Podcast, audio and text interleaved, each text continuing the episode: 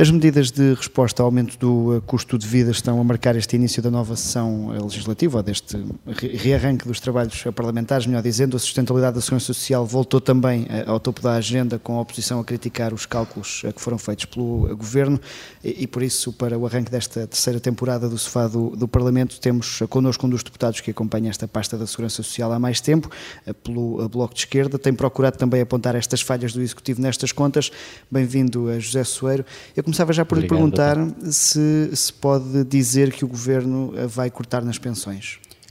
Sim, vai haver um corte nas pensões, na medida em que eh, o aumento que a lei previa não vai ser feito em janeiro de 2023, vai ser feito um aumento de cerca de metade daquele que decorreria da lei, o que significa que os pensionistas vão ter, a partir de 2024, um, um, um corte na, na, nas pensões e, portanto, no seu rendimento disponível, que vão ter, eh, eh, para já, um aumento eh, nominal nas pensões que é abaixo da inflação, embora seja compensado pela, pelo apoio extraordinário de outubro, mas o que é facto é que, como o próprio Governo, entretanto, reconheceu, há mil milhões de euros que são retirados do, do, do, sistema de pensões e, portanto, que são retirados da estrutura permanente das pensões em Portugal e que são eh, pagos por via do Orçamento de Estado numa, num apoio específico em, em outubro. E, portanto, isto é, é uma retirada desses mil milhões do valor das pensões e é uma contração do poder de compra real dos pensionistas. Claro que não vai haver corte nominal na medida em que as pessoas, em janeiro de 23, vão ter um aumento de 4% das suas pensões mas vão ter um aumento que é metade daquele que decorreria da lei e com os efeitos da perda de, de poder das pensões uh, perpétuo, de um efeito perpétuo. E a pegar nessa questão do, do corte nominal, que, que, não vai existir, mas que, para perguntar se há alguma diferença entre aquilo que o Governo está a fazer agora e o, a, no, e o que a direita propunha em 2015 de cortar os eh, tais 600 milhões no sistema de pensões. Eh, nós não sabemos exatamente, ou seja, o, o corte dos 600 milhões nas pensões, Depois nós não sabemos exatamente como é que ele se ia materializar, mas é plausível que implicasse cortes nominais nas pensões. Aliás, houve taxas extraordinárias, houve contribuições eh, extraordinárias que foram impostas às pensões, que foram uma forma de cortar o seu valor nominal, ou seja, de cortar o, o, o dinheiro que as pessoas recebiam todos os anos, não, até tecnicamente não, não o seu valor nominal. E, portanto, a direita tinha uma tese sobre a segurança social. E a tese sobre a segurança social da direita é que o sistema de segurança social é insustentável com as regras que existe e, portanto, é preciso cortar pensões e essa era a sua estratégia para responder àquele, àquela tese. E o que me inquieta é que o Partido Socialista tenha recuperado quer a tese, quer a estratégia da direita. De outro modo, talvez, mas o Partido Socialista, para justificar o corte para metade e a não aplicação da Lei Vieira da Silva na atualização de pensões, o que o Partido Socialista uh, uh, argumenta é que uh, não pode aplicar a lei, tem que suspender a lei. Aliás, como a direita também suspendeu, para não fazer aumentos de pensões, o Partido Socialista diz nós temos que congelar a lei, temos que suspender a aplicação da lei, porque o sistema não seria sustentável com a aplicação desta lei. E isto é um discurso muito parecido com a direita, quer a agitação do fantasma da insustentabilidade do sistema. E uh, uh, que é muito irresponsável porque mina a confiança das pessoas no sistema. E ainda por cima é feita uh, de forma não fundamentada, isto é, utilizando manipulações grosseiras dos dados disponíveis, mas a agitação desse fantasma é utilizada, é, é feita para justificar uma opção política da atual conjuntura, que é cortar para metade o aumento de pensões que resultaria da lei. Eu ia interrompê-lo porque já vamos à questão dos cálculos Sim. e dessa manipulação, como o José Soeiro eh, acusa, eh, para ir ainda à questão da, da lei Vieira da Silva. O Sim. próprio José António Vieira da Silva já disse que eh, não se deve ter nenhuma fixação pela fórmula de aumento das pensões. Não está assim o Bloco de Esquerda a ser mais papista que o Papa? Não, mas assim, nós, obviamente que nós, por exemplo, sempre propusemos até alterações a essa lei. E fizemos algumas. O Bloco de Esquerda, eh, em, eh, quando fez o acordo de 2015 com o Partido Socialista, inscreveu no acordo de 2015 um, que a lei seria uh, reposta, ou seja, que deixaria de estar suspensa a atualização regular das pensões. Mas além de inscrevermos isso no acordo, nós negociamos com o Partido Socialista alterações a essa lei. Nós não temos nenhum quer dizer, nenhum fetiche especial por, todas, por toda a fórmula daquela lei. Porquê? Porque em períodos de inflação baixa, e de crescimento baixo, eh, aquela, aquela lei eh, não mantém o poder de compra de todos os pensionistas. E era uma das alterações que nós, que nós propusemos e que nunca conseguimos fazer, era que todos tivessem, pelo menos sempre, a manutenção do seu poder de compra por via de atualizações à taxa da inflação, porque a lei tem três uh, categorias, não é? Uhum. E as categorias intermédias de pensões, o aumento é a taxa de inflação menos X.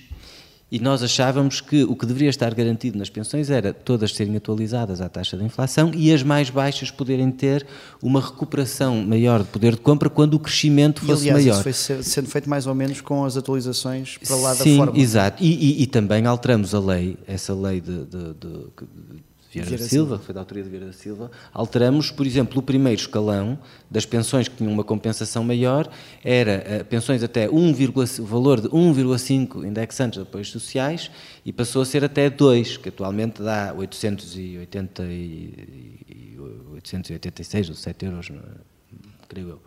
E, portanto, nós, até, nós fizemos ajustamentos à lei. Agora, aqui o problema é saber se o princípio da atualização regular das pensões, tendo em conta a inflação, que é, digamos, o princípio geral daquela lei é as pensões são atualizadas eh, eh, tendo como referência a inflação, como critério geral. Sendo que quando o crescimento é maior, eh, há uma compensação das pensões mais baixas que são, eh, às quais são redistribuídos à, eh, eh, eh, qual é redistribuída uma parte do ganho do crescimento. E, portanto, esse princípio geral, independentemente de um ajustamento ou de outro, esse princípio geral, que é o princípio da lei da atualização de pensões que está em vigor e que o Governo quer suspender em 2023, esse princípio é que devia ser aplicado e nós, obviamente, defendemos que ele seja aplicado. E nem esse histórico no passado terem conseguido ir além da fórmula vos deixa descansados que o Governo para o ano vai aplicar esse um mecanismo de aumento de pensões, uh, enfim, uh, sem esta formalidade da fórmula, mas que garante esse aumento. Há dois problemas. É que a, a suspensão da aplicação da lei este ano significa que as pensões, apesar de haver um apoio, o tal apoio de outubro, uhum.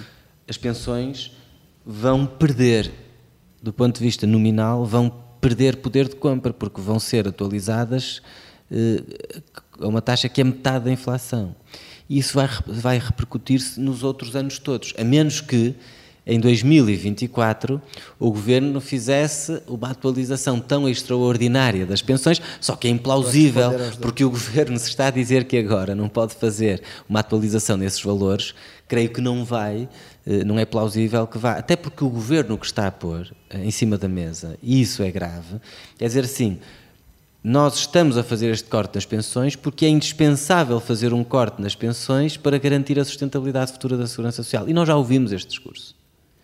E, na verdade, em 2015, o acordo a que nós chegamos à esquerda, e, era um, e, era um, e, era um, e, e, nós tínhamos muitas divergências na área das pensões, e na área do trabalho, evidente, e noutras áreas, mas, mas nós conseguimos chegar a um acordo que era descongelar a lei e que era a, a ideia de que a sustentabilidade da segurança social não se garantia através de cortes de pensões.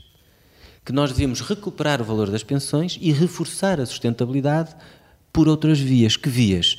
Por via do, do, do reforço do emprego e dos salários, pelo combate à precariedade e ao trabalho clandestino, porque o trabalho precário e o trabalho informal e o trabalho clandestino retiram dinheiro da segurança social, porque Mas isso não foi feito ao longo desses anos de, de acordo de, de, governo? Foi, foi, foi feito, ainda que haja muito caminho a fazer, mas eu ia dizer, nós na altura concordamos que seria por via do emprego e dos salários, do combate à precariedade e ao trabalho clandestino, por via da valorização da imigração e, portanto, também da regularização do trabalho migrante e da sua contribuição para a segurança social. É preciso dizer que os imigrantes em Portugal são contribuintes líquidos da segurança social, ou seja, os imigrantes contribuem mais para a segurança social do que aquilo que recebem da segurança social sob a forma de proteção social e também diversificando as fontes de financiamento.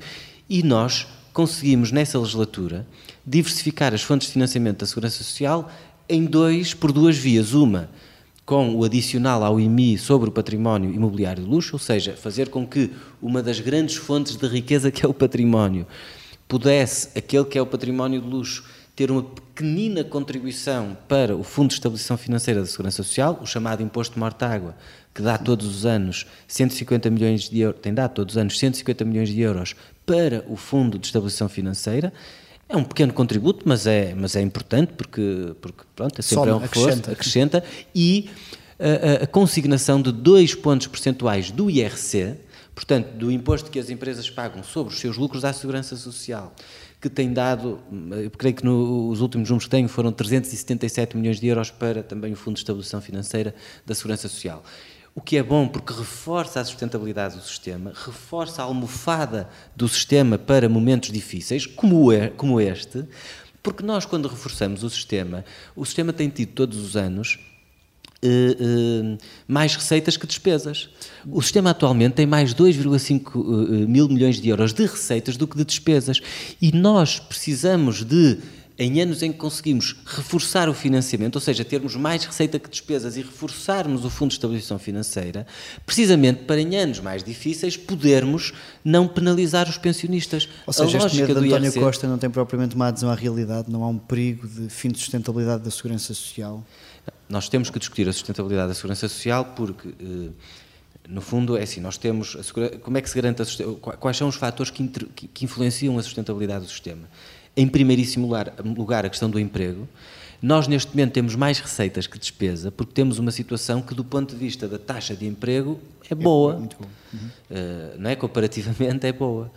E por isso é que nós, neste momento, o fator emprego é um dos fatores mais determinantes para a sustentabilidade. Porquê é que no período da Troika, no período do governo da direita, eh, a Segurança Social tinha mais despesa do que receita? Por causa do emprego. Porque com taxas elevadas de desemprego não entram as contribuições e, na verdade, a Segurança Social tem mais despesa ao pagar os subsídios de desemprego. Quando há mais emprego, como há agora, nós temos saldos positivos e temos tido, eu insisto nisto, nós temos tido 2,5, quer dizer, no último ano, os últimos dados uh, uh, que, disponíveis uh, indicam, mas é, os saldos positivos têm vindo a ser desde, creio que desde 2015, que há saldos positivos, nós temos mais 2,5 mil milhões de saldo positivo. Ora, o, o, toda esta polémica é em torno de mil milhões, que é o que o Governo quer retirar ao aumento de janeiro de 2023 e pagar sob a forma de um apoio único, extraordinário, em outubro deste ano, portanto, para o mês, para o mês que vem. E, e eu insisto nisto, só, só este ano, uh, isto tem a ver com os cálculos, obviamente, este ano uh, as contribuições para a Segurança Social já aumentaram 12,9%. E em relação ao que estava previsto, porque o Governo previa um aumento de cerca de 6%, creio eu, em relação ao que estava previsto, ou seja, o Governo já previa que iria haver um aumento de contribuições face ao ano passado. Mas em relação ao que o Governo previa quando apresentou o orçamento, é superior. nós já temos mais 1.300 milhões em relação à previsão de receita. Ou seja, no, no imediato, a Segurança Social não tem no imediato um problema de financiamento nem um problema de sustentabilidade. Se, se me disseres assim, uh, mas uh, o envelhecimento demográfico não coloca uma, um desafio e um desafio à segurança social? Claro que sim. Eh, as alterações na economia com empresas que têm poucos trabalhadores, mas muitos lucros, mas que só descontam em função do número de trabalhadores, isso não coloca um problema à sustentabilidade da segurança social, o facto de uh, os seus mecanismos de financiamento assentarem no número de trabalhadores e não terem em conta os lucros ou, se quisermos, o valor acrescentado líquido das empresas. Isto é, numa economia em que a digitalização, a robotização, a automatização dos processos eh, progride, não deveria haver uma adaptação das formas de financiamento do sistema? Sim, há desafios à sustentabilidade da segurança social, evidente. E, para além do fator económico, ou seja, para além de nós mantermos taxas de emprego e eh, salários eh, que, que, que, possam, possam financiar, nós achamos que é preciso enfrentar a questão demográfica. A questão demográfica, a forma de enfrentar, só há duas: ou há mais natalidade ou há mais migração ou seja, mais imigrantes a virem para Portugal. E, portanto, devemos ter políticas de natalidade ou, de, de, que, que, apoiem quem, quem hum. quer ter filhos e devemos ter políticas que incentivem a imigração. E depois há uma outra resposta que é a diversificação das fontes de financiamento.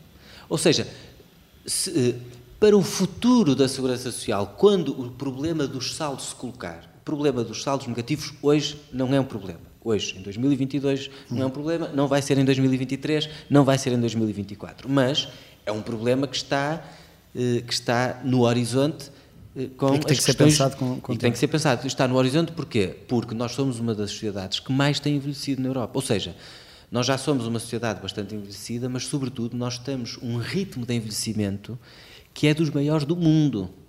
E, portanto, a esse ritmo de envelhecimento, isso coloca um desafio evidente ao sistema de segurança social. E coloca a este curto prazo, como apontaram estas contas manipuladas, como já disse, que o Governo enviou, Porquê é que o Governo enviou essas contas da sustentabilidade que não correspondem à realidade? Um... É para, para, tentar manter os pensionistas do lado do, do PS eh, para ganhos eleitorais de António Costa? O, o, o Primeiro-Ministro começou por apoiar este pacote de apoio às famílias, eh, procurando, eh, procurando dar a entender de que se trataria de um apoio aos pensionistas. O Primeiro-Ministro, quando apresentou, quando apresentou estas medidas, não disse nós vamos dar este apoio em outubro porque vamos ter que cortar uh, no aumento futuro uh, porque a segurança social está insustentável e, portanto, nós vamos ter que fazer um corte nas pensões vamos ter que tirar mil milhões de euros do sistema. O Primeiro-Ministro não apresentou assim a medida. Tentou apresentar, tentou a habilidade de apresentar uma medida que implicava um corte no aumento e uma suspensão da aplicação do aumento como se fosse um apoio. Isso ficou nos, nos dias seguintes por, por várias intervenções dos partidos políticos, mas também das, das associações de, de, reformados, de técnicos e de, enfim, da opinião pública, de, de, de eh, comentadores, etc. Ficou muito claro, eh, muito visível, de que aquilo que tinha sido apresentado não era bem como tinha sido apresentado, no sentido em que tinha sido dado uma ideia de que se tratava de um apoio e, na verdade, ia haver um corte real no futuro. Eh, quando isso se tornou incontornável, quando o governo eh, eh, não pôde não assumir que era disso que se tratava, então tentou encontrar um argumento para justificar esse corte. E o argumento é: nós temos que fazer este corte porque senão rebentávamos com a sustentabilidade do sistema. E, portanto, aplicar a lei de Vieira da Silva rebentaria com a sustentabilidade do sistema. O que é uma, uma, uma afirmação bastante imprudente e uma afirmação, do meu ponto de vista, bastante irresponsável a, Ministra do Trabalho, e aliás creio que o Primeiro-Ministro também, para tentarem neutralizar as críticas e tentarem apresentar este corte como uma coisa inevitável, como uma inevitabilidade, atiraram o número de se a lei de Vieira da Silva fosse aplicada, nós perderíamos 13 anos de vida no sistema de na sustentabilidade do sistema. Eu perguntei várias vezes à Ministra, então, por favor, dê-nos os cálculos. Quais são os cálculos em que se baseia? E o governo mandou, de facto, uh, uh, no, no, domingo passado para o Parlamento, nós recebemos na segunda, mas mandou os cálculos e, e, e ainda bem, porque foram muito úteis. É, é obviamente uma, as, as, três páginas que nos foram enviadas são uma, uma grosseira manipulação, mas foi muito útil que nos tivesse sido enviado, porque de facto, só com aquela manipulação é que a ministra conseguia fazer aquela afirmação. Porquê? Porque o que o, que o governo nos mandou a, folha que o Governo nos mandou, o documento que o Governo nos mandou, tem duas tabelas. Tem uma tabela que é a tabela que estava no, no orçamento, portanto, os orçamentos de Estado têm um relatório sobre a sustentabilidade da Segurança Social. E Medina já disse que o próximo terá também. Esse... Tem que ter, é obrigatório, é de lei. E, portanto, e o que é que eles fazem? Pegam na tabela do relatório de sustentabilidade que foi apresentada em março deste ano e põem lá essa tabela, que era a que já conhecíamos. E depois, a seguir, põem a mesma tabela em que somam à tabela os tais mil milhões de euros eh, que vão colocar em outubro e, portanto, que seria despesa adicional se eles eh, eh, cumprissem a lei, se o governo cumprisse a lei e se fossem aplicadas ao aumento de pensões em janeiro. E, portanto, somam essa despesa, mas não mexem na, nas, nos outros fatores da receita. E, portanto, alegam esse efeito negativo de 13 anos na sustentabilidade do sistema com uma conta que é inapresentável e qualquer pessoa sabe que nós não podemos medir a sustentabilidade sem ter em conta os saldos, não é pegarmos nas receitas do ano passado e dizermos não há nenhum aumento de contribuições e nós vamos pôr em cima disto os tais mil milhões. Eh, isto é uma manipulação. É uma manipulação até porque, eh, no momento em que o Governo faz essa tabela, aqueles dados de receitas já estão desatualizados. O Governo sabe, por exemplo, que este ano já teve mais 1.300 milhões de euros de receita de contribuições para a Segurança Social em relação ao que estava previsto nessa tabela do orçamento de março de 2022 que, estava, que, estava, eh, que foi apresentada em março de 2022 no orçamento. Portanto, o Governo já sabe que tem mais 1.300 milhões de euros de receita. Isto não são projeções, são dados que já existem, porque nós estamos em setembro e sabemos uh, quanto é que são as contribuições que entram todos os meses. Ou seja, o Governo sabe que já tem mais 1.300 milhões de euros de receita em relação àquela tabela, mas não coloca esses 1.300 milhões de receita, mas põe mil, mil milhões de despesa. Ou seja, neste momento já há mais receita do que esses mil milhões de euros de despesa. Isso foi completamente ignorado naquela tabela. E ainda tem outro problema. É que a tabela apresentada em março, na rubrica da despesa, já tinha que ter em conta a aplicação da lei para 2024 e o seu impacto nos anos seguintes. E, portanto, não se pode somar os 8% da aplicação da lei em 2023 como se a tabela existente já não tivesse o efeito da aplicação da lei, mesmo que em março se dissesse assim, a aplicação da lei não vai dar 8% de aumento, vai dar 4, vamos supor, ou vai dar 3, não é? Ou seja, em função da inflação, quem fez a tabela em função da inflação tinha que calcular quanto é que previsivelmente poderia ser a inflação em novembro de 2022 para introduzir o efeito da aplicação da lei, porque nenhum técnico faz a tabela a partir do cenário da suspensão de uma lei, tem que fazer com as leis que estão em vigor, com as regras que estão em vigor e, portanto, a própria despesa já tinha o efeito da aplicação da lei.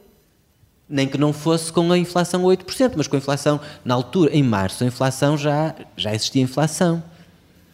Era a 7, era a 6, era a 3, era a 4. Mas já dava para ter essa, essa noção. Já tinha que ter, portanto não se pode agora somar 8%. E, sobretudo, o Governo, além destas manipulações grosseiras no documento que nos mandou, mandou-nos essas duas tabelas, mas sem nunca apresentar os próprios pressupostos. E, portanto, verdadeiramente nós não tivemos acesso aos cálculos. E eu creio que já ficou bastante explícito eh, que aquele documento é um documento que não tem ponta por onde se lhe pegue. Aliás, há um membro do, do, grupo de trabalho da comissão que o governo nomeou para, para, para uh, analisar uh, a sustentabilidade do sistema e perceber quais são os caminhos para reforçar essa sustentabilidade. E um dos, dos uh, especialistas que foi nomeado pelo governo fez as contas para o Jornal de Negócios alertando precisamente para isto que eu, que eu estou aqui a dizer e, aliás, socorrendo-me do cálculo que, que, que, que esse especialista fez, fez eh, de, dos tais 1.300 milhões.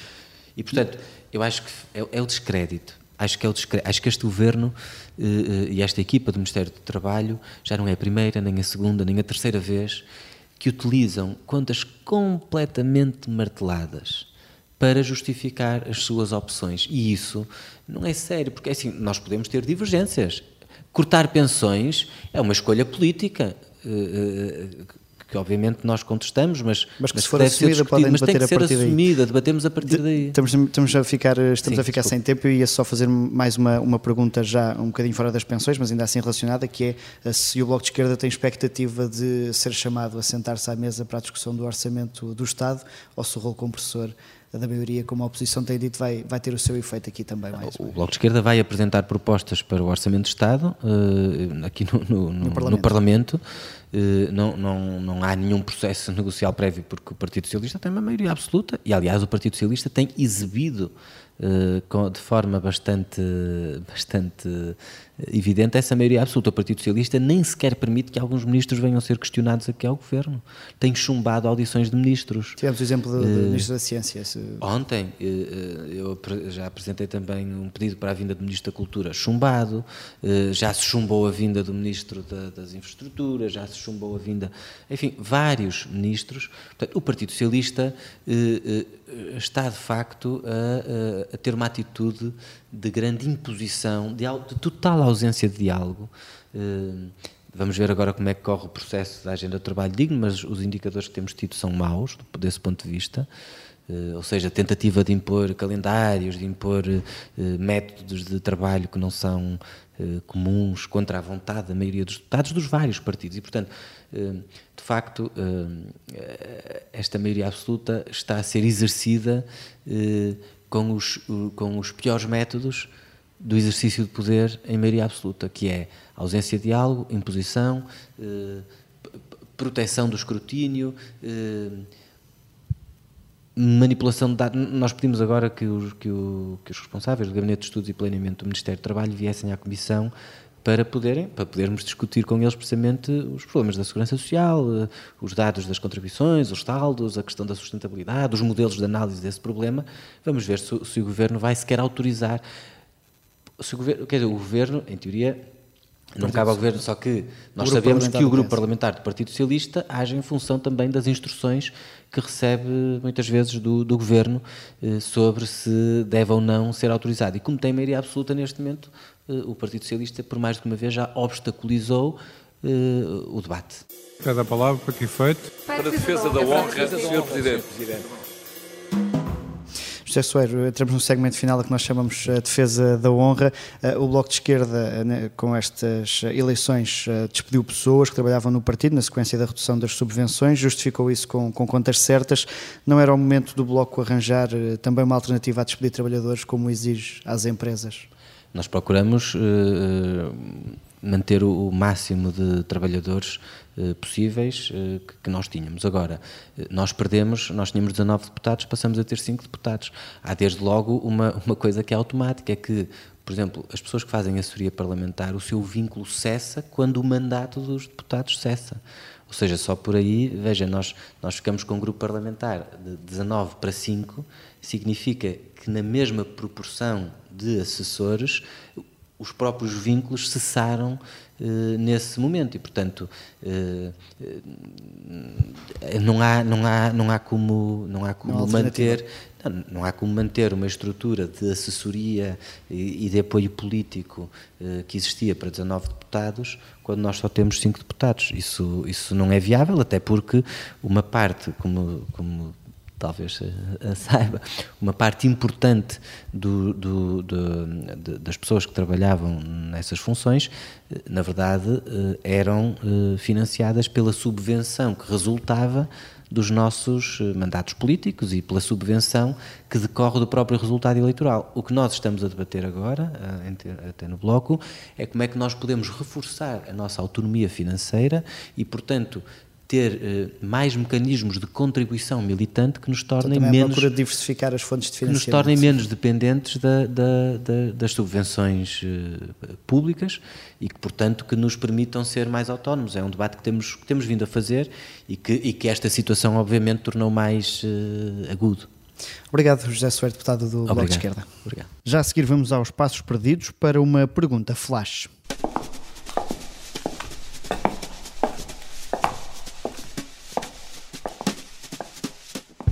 Adão Silva substituiu Santos Silva na condução do plenário de quarta-feira e quando André Ventura quis usar da palavra, o vice-presidente do Parlamento encontrou duas formas alternativas. Vossa Excelência tem um pedido de esclarecimento do Sr. Deputado André Ventura, mas Vossa Excelência não tem tempo. Minha pergunta é: o Chega dá tempo ao Bloco de Esquerda? O Chega dá tempo ao Bloco de Esquerda para responder ou não? Não, não ouvi, Sr. Deputado. Não dá tempo. Então, neste caso, poderá fazer o pedido de esclarecimento, chamado pedido de esclarecimento retórico, que não terá resposta, ou então convertemos o seu pedido de esclarecimento numa intervenção rápida, tipo uma coisa, tipo flash. O sofá do Parlamento está de regresso. Eu sou Miguel Viterbo Dias e estamos de volta na próxima quinta-feira.